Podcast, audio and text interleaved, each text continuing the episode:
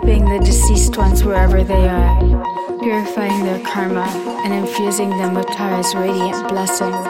Their forms become brilliant spheres of light and dissolve into Tara's heart mind, a realm beyond the cycles of suffering, a realm of absolute purity and bliss.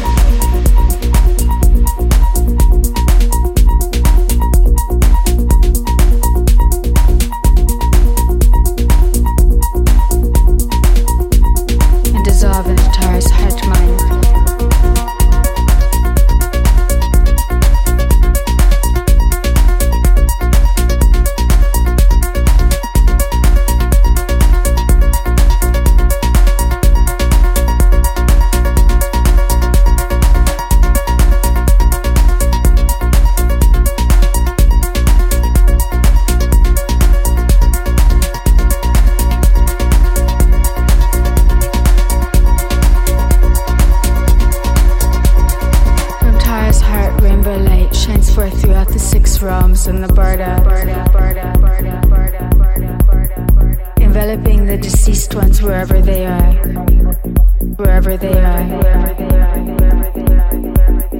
Purifying their karma and infusing them with Tara's radiant blessing. Their forms become brilliant spheres of light.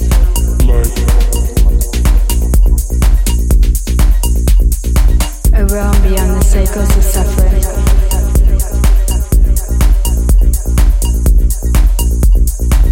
A realm beyond the cycles of suffering. A realm of absolute purity and bliss.